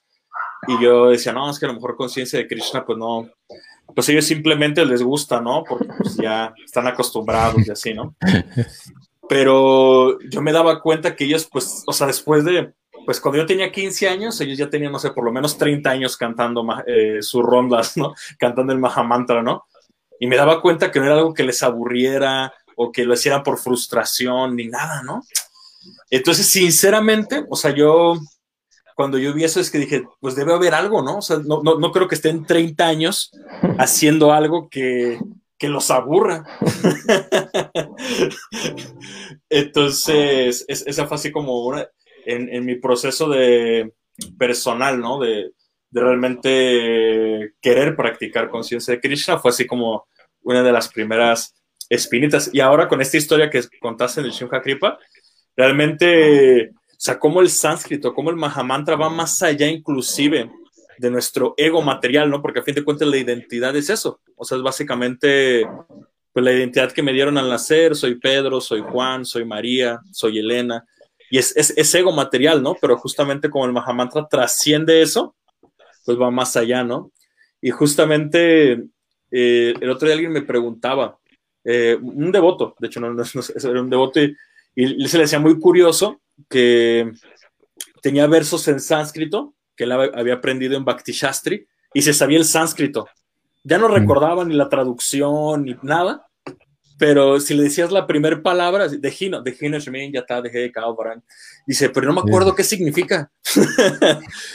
y, y, es muy interesante, pues, como el poder del, del sánscrito y, y, obviamente el Mahamantra, que es así como todo el poder espiritual condensado, pues trasciende inclusive el concepto de, memoria material, ¿no?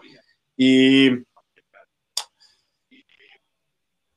y no sé, o sea, realmente considero yo que la conciencia de Krishna nos muestra tan evidentemente en nuestro día a día cuando practica seriamente que, que realmente uno puede vincularse y relacionarse con Krishna inclusive tener una cierta realización de cómo relacionarnos y comprender a Krishna, experimentar Krishna, que más se aterriza este concepto de Prabhupada, de que es una ciencia espiritual, ¿no? O sea, realmente Prabhupada, él, obviamente, al ser el devoto puro y tener la experiencia directa, él tenía esta convicción clara de que esto era una ciencia espiritual y que si la persona lo practica con sinceridad, determinación y constancia, mm. pues va, va a obtener los, los resultados. Y algo que, que, se me hace curioso eh, en el Shimha Kripa, que justamente, bueno, tú lo, lo, ves de una manera ya sumamente natural, ¿no? Como dices, no, pues el diálogo interno, y yo, yo, no tengo estas dualidades, y sinceramente me siento bastante estable. Eh, pero la realidad es que justamente me atrevo a decir, y no por sonar este adulador, que es justamente el resultado de una práctica espiritual seria, ¿no? O sea, porque no, este, no es algo común simplemente ser así feliz y pleno y ya, ¿no? Generalmente la mayoría de personas no, no, lo viven de esa manera. Entonces, eh, Y cómo... Bueno, me gusta terminar mis comentarios con alguna pregunta, probablemente continuar con, con, el, diálogo. Eh, pero, por ejemplo, una pregunta muy concreta, así que me gustaría hacerte en el Shimha. Es, o sea, ¿desde hace cuánto tiempo para acá tú consideras que estás en esa etapa de estabilidad? O sea, ¿y cómo fue Obviamente ocurrió de manera natural, supongo, pero digamos, ¿hace cuánto tiempo tú realmente te percibes a ti mismo como una persona mucho más estable, plena, tranquila, enfocada? Este, ¿Realmente fue desde que te fuiste al ashram en Italia? O bueno, todos estos retos que comentaste, eh, no sé, o sea, hace, sí se hace como una pregunta concreta de, en base a tu experiencia, ¿hace cuánto tiempo que te sientes en ese estado de, tranquilidad y de enfoque? Pues sí, desde, desde entonces, básicamente, porque, o sea, yo, sí recuerdo mi mente, de hecho, de hecho me daba miedo volverme loco, porque pensaba demasiado. Entonces, eh, mi mente, mi mente era, era muy veloz, más veloz que mi, que mi capacidad de sostenerla. Entonces sí me daba un poco de temor. No, yo no, no, no, estoy queriendo decir con eso que controle mi mente. Yo no, no controlo mi mente, solo que mi mente está más establecida. No sé exactamente si se deba a,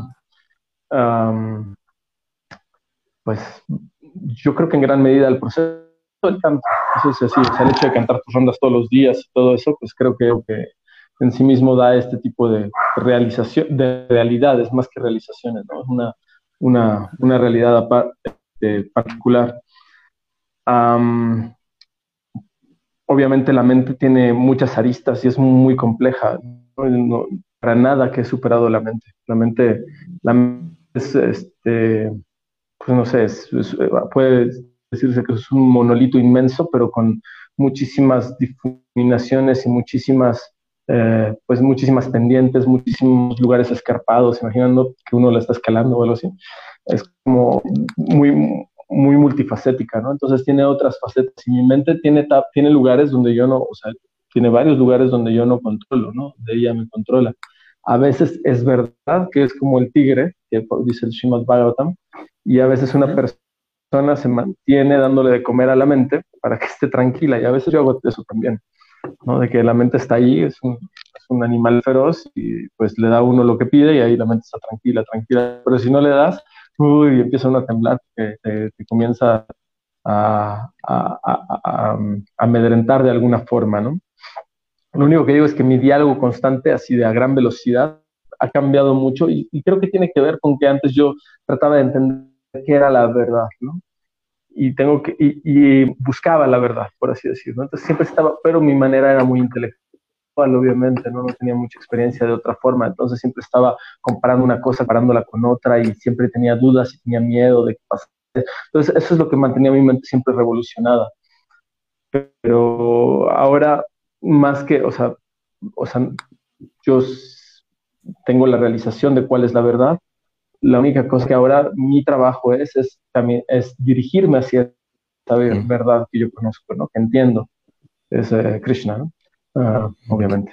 Uh, pero ya no, ya no está esa sensación de tengo que, ¿no? Que esa sensación de, de, urgencia y de duda y de ansiedad y todo, y de resolverlo a través de la mente, que además ya no es el sistema que utilizo para resolver esto antes lo utilizaba, pero ya no, o sea, entiendo ahora que es un mecanismo o un instrumento imperfecto para alcanzar esto. Entonces, digamos que mis etapas de especulador han, han pasado mejores tiempos, tal vez era eso, a otros tiempos, ¿no? Entonces ahora el sistema es agarrar el yapa y tratar de recibir de alguna u otra manera la revelación de Krishna, ¿no? Porque ahora entiendo que yo no tengo la capacidad de, de encontrar la verdad a través del pensamiento ni a, ni siquiera a través de mis propios esfuerzos, ¿no? Dependo de la revelación para poder alcanzarla, bueno, o sea, para poder percibirla. Entonces, bueno, así, así es más o menos como lo veo yo. Mm. ¿Cómo ves, Nimai? No, pues este, sí, bueno, primero, no sé si Banamali te avisó así de que a lo mejor tú estás así, me están haciendo muchas preguntas personales, yo quería más hacer. no, pero sinceramente te agradezco tu sinceridad, Shimha, y este, tu, tu apertura, y sí, o sea, realmente, pues a fin de cuentas, ese es el proceso, ¿no? O sea, realmente reconocer, como tú dices, reconozco estas áreas en las que mi mente, pues... Eh, eh, Te voy a hacer una pregunta personal yo a ti, Nimai. Ya, ya que estás haciéndome preguntas personales, a ver, para el público aquí presente, por favor cuéntanos cuando, por favor cuéntanos cuando estaban en Sankirtan y te me dio cuenta, Banamari, para que sepa, ya ni más nos da toda la historia. iban a, estaban en Argentina, me parece, entonces iban a una pizzería donde era toda la pizza que pudieras comer con cierta cantidad o algo así. Y pues nada, fueron tres, y al cuarto día ya les prohibieron la entrada, te imaginarás por qué, ¿no? A ver, cuéntanos, no aburre al tercer día, ¿no? ¿no? Exacto, por eso me acordé, porque no le aburría al tercer Por eso hubiera seguido toda la maratón comiendo eso, pero eh, al, que, al que le preocupó fue al dueño. Sí. Pues la historia es, breve. Eh, íbamos a hacer competencias de pizza, a ver quién comía más pizza. Este, y bueno, la, la cuestión es que pues uno es joven y tiene un apetito muy fuerte. Entonces pues comíamos mucha pizza, literalmente, o sea, comíamos 20 rebanadas, comíamos 25 rebanadas. Entonces, no fueron tres días seguidos, yo creo que por eso no nos aburrimos, pero... ¿Cuántos días fueron, O sea, es que no fueron seguidos, ¿no? así fue una vez, luego fuimos a una ah, segunda vez como a los tres días y después otra vez como otros tres días, dos días después. Pero ya esa tercera vez sí, nos, o sea, nos dijeron que nos iban a cobrar más y no quisimos pagar más, ¿no? costaba como 15, era un buffet de pizzas.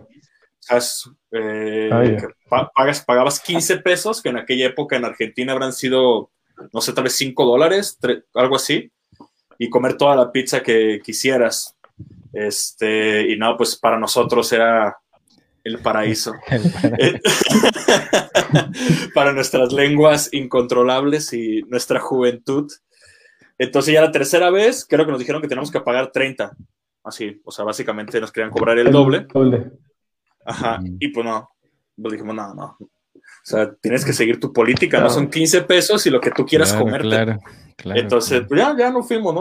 Y también, este, sinceramente, pues nos, nos, regañaron, ¿no? Porque, este, técnicamente en esa época uno como brahmachari, pues técnicamente uno no come granos hechos cocinados fuera del templo, ¿no? O por no devotos, ¿no? Es como la regla que ayuda a mantener más estable la mente, más controlado.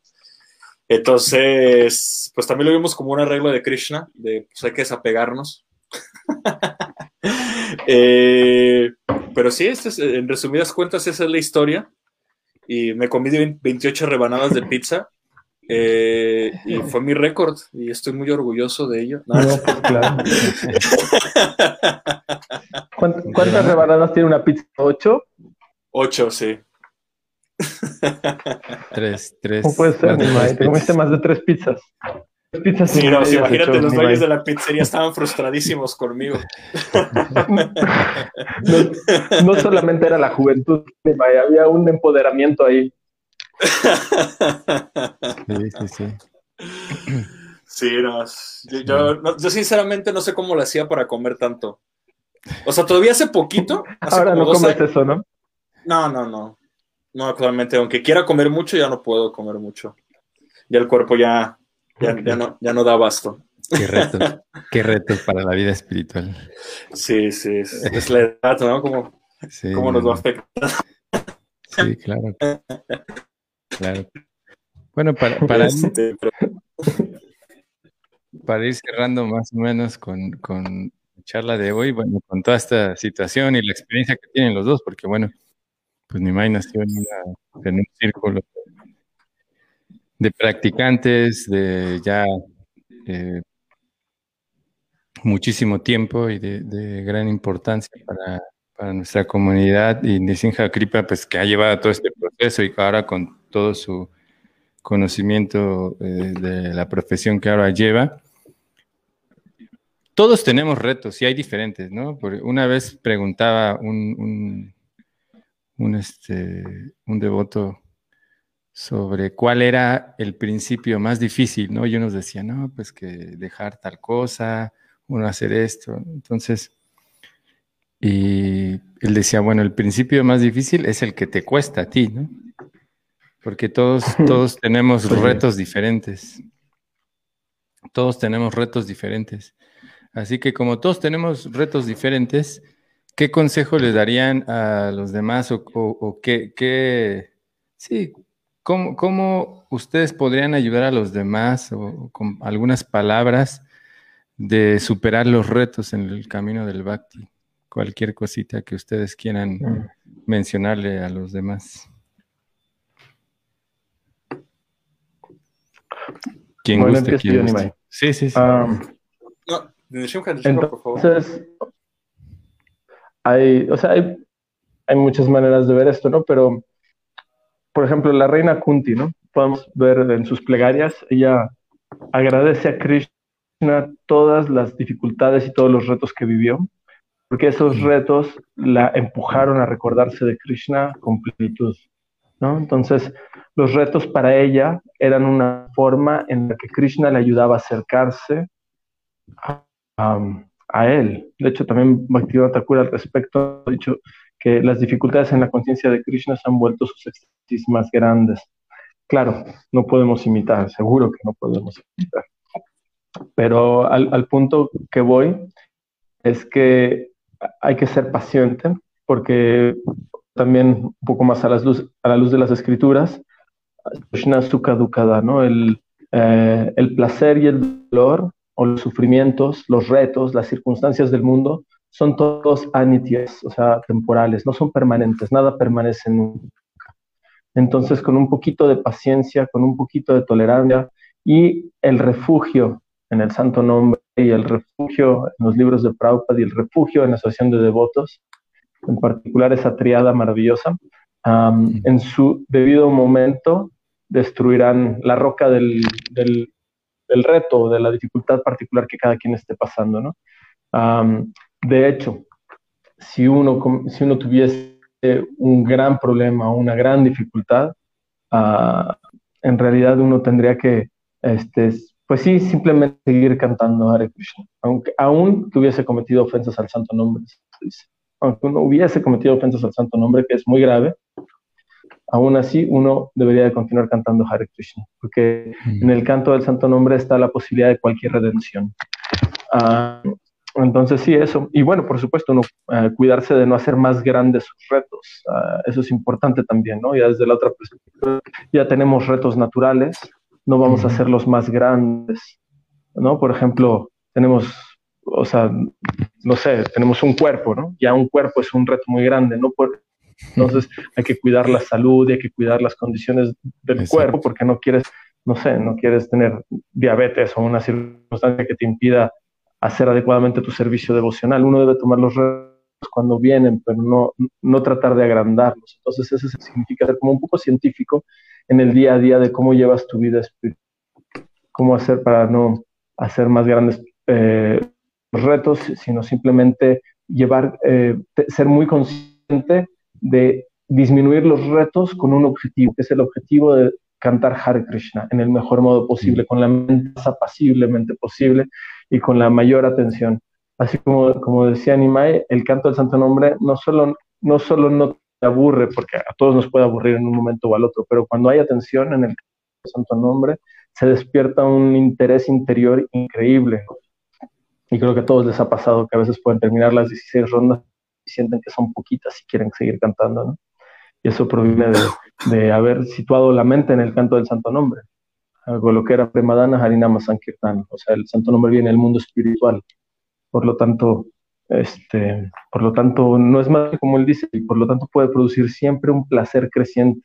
Ananda Vardhanam. Um, eso, en general. Entonces, básicamente, como también esa visión de perdón que me lleve más, ¿no?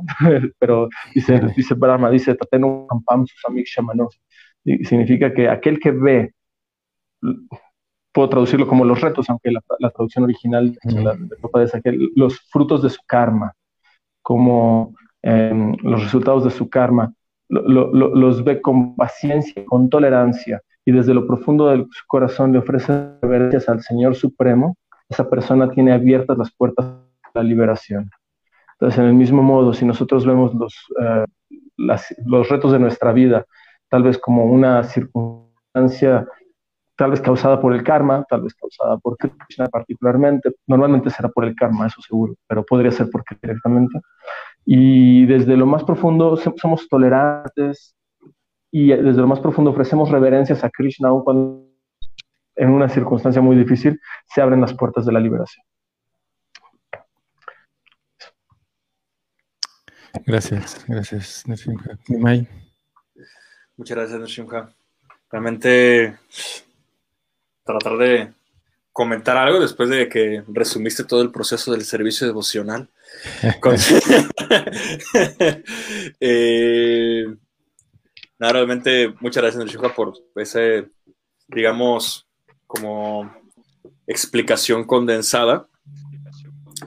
Yo creo que eh, algo que a mí personalmente, además de todo esto que, tú estás comentando, que obviamente son los pilares, ¿no? O sea, si uno no está en compañía de, personas que, nos inspiren en nuestra práctica espiritual, si uno no es sincero en, la hora de, cantar el santo nombre, de, de, realmente poder darnos ese tiempo para compartir con Krishna, si uno no, no genera ese, esa circunstancia en la cual su vida pueda girar en torno a ese proceso, ¿no? Porque yo considero que con las responsabilidades de, del día a día, esa es una de las cosas más complicadas, ¿no? Que confrontamos en, en la, entre comillas, modernidad, que es cómo hacer que nuestra vida gire en torno, ¿no? A, a conciencia de Krishna.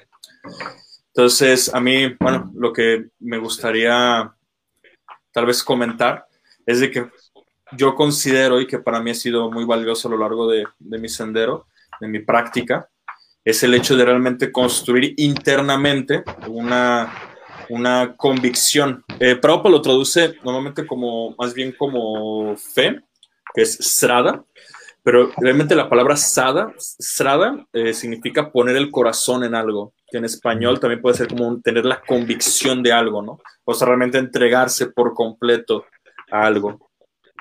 Entonces, eh, sin importar la circunstancia que uno esté confrontando en las diferentes etapas de la vida que uno pueda tener, eh, si uno internamente tiene la convicción clara de que uno lo que quiere es este, servir a Krishna, quiere servir a los devotos, quiere avanzar en este proceso del, del servicio devocional, eh, esa convicción es lo que siempre nos va a volver a atraer, a centrar otra vez en nuestro objetivo de, seguir avanzando.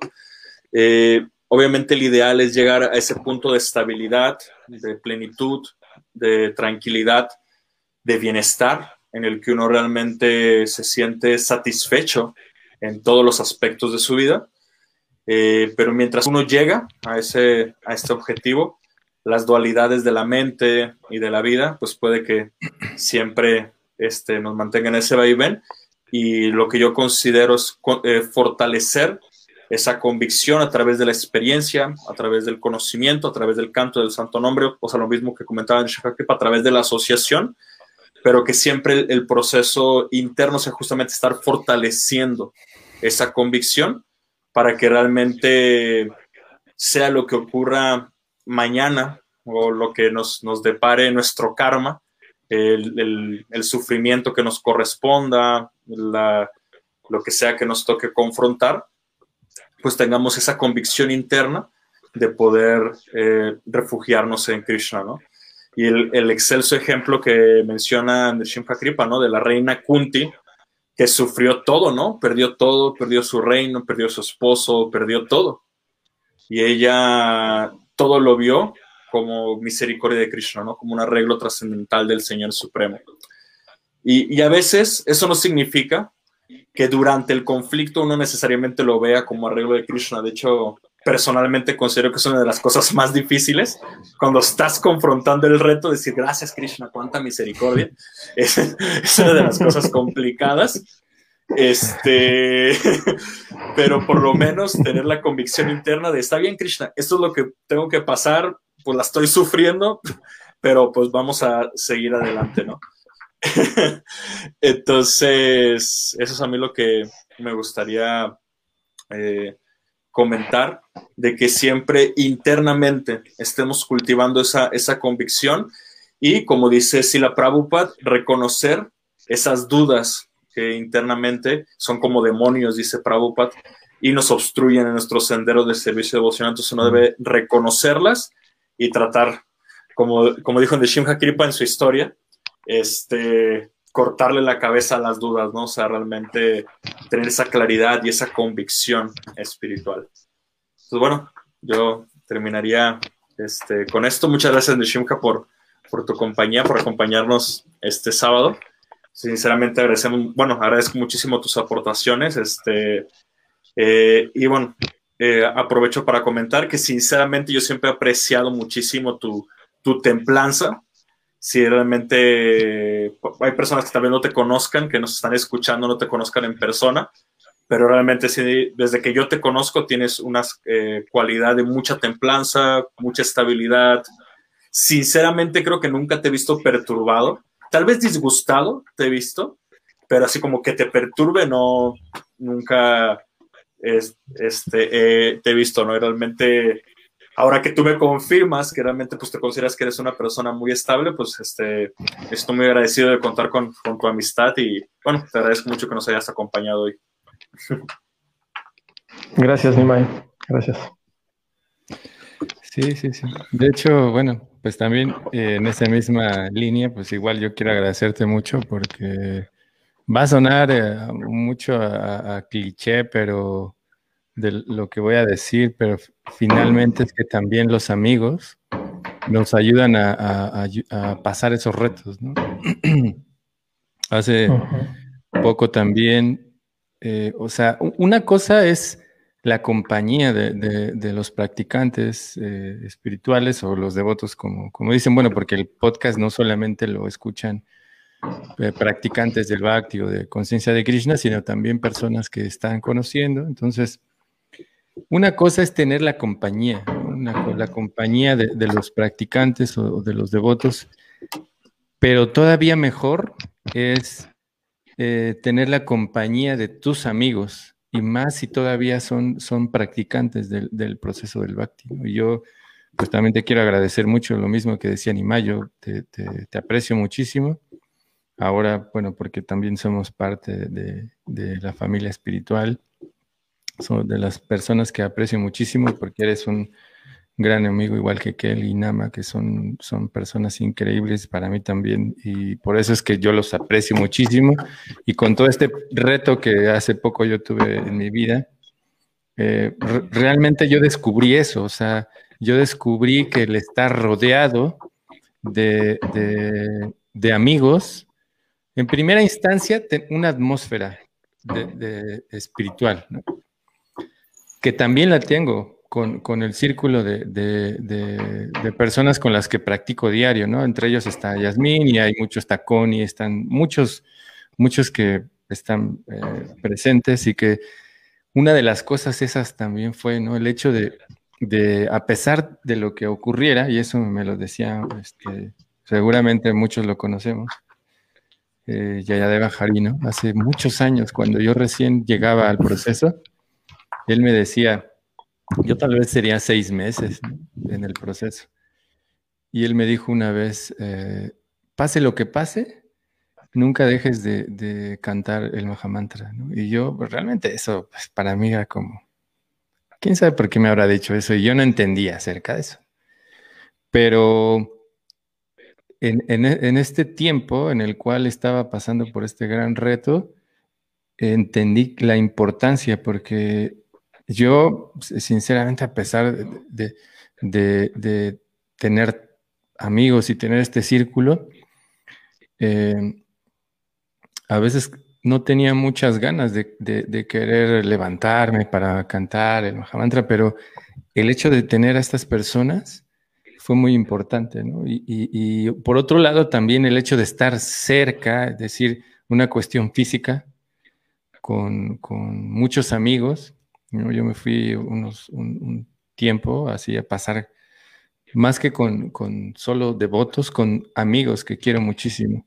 Y uno se da cuenta, ayer estábamos platicando con, unos eh, chicos que recién están empezando la vida espiritual, era ya como a las once y media de la noche, once. Y estamos hablando acerca de eso. Yo les mencionaba la importancia de hacer amistad en el proceso. Porque los retos vienen y van a venir, eso es, eso es una realidad. Eh, como dijo Nimai, todo, todas las cosas que son importantes en este mundo hay retos. ¿Y qué decir de esto que es más allá de este mundo? Va a haber grandes retos. Pero si tenemos amigos que nos ayuden a pasar ese reto, hablando de amigos en el círculo cercano, pero también amigos como el maestro espiritual, eh, iniciador, el maestro espiritual instructor, son de suma importancia dentro del proceso. Eh, y eso, como enfatizar el hecho de que no importa lo que ocurra, ¿no? Inclusive no tomar en cuenta esta situación en algún punto de que podemos cometer, como decía, algún error al cantar el, el Mahamantra, como decía Andrisimha Kripa, cometer esto que en el círculo del Bhakti eh, se, conoce como ofensas o que uno cometa un error o una desviación a la hora de, cantar el Mahamantra. De hecho, eso es aparada, ¿no? Eso es como desviarte del, del, enfoque que se necesita a la hora de estar cantando el Mahamantra. Entonces, eso, en realidad es muy importante que no dejemos de cantar, de tener la compañía de las personas y también ir generando una situación eh, personal con Krishna, de tratar, por lo menos en la, en la teoría, de que Krishna está ahí con nosotros. Y gradualmente uno lo va a poder ver, o sea, uno, uno, uno lo va a poder experimentar, a eso me refiero. Eh, y eso viene así como, o sea, yo cuando leía lo de la reina Kunti a veces se me hacía una exageración, así todo este círculo y todo.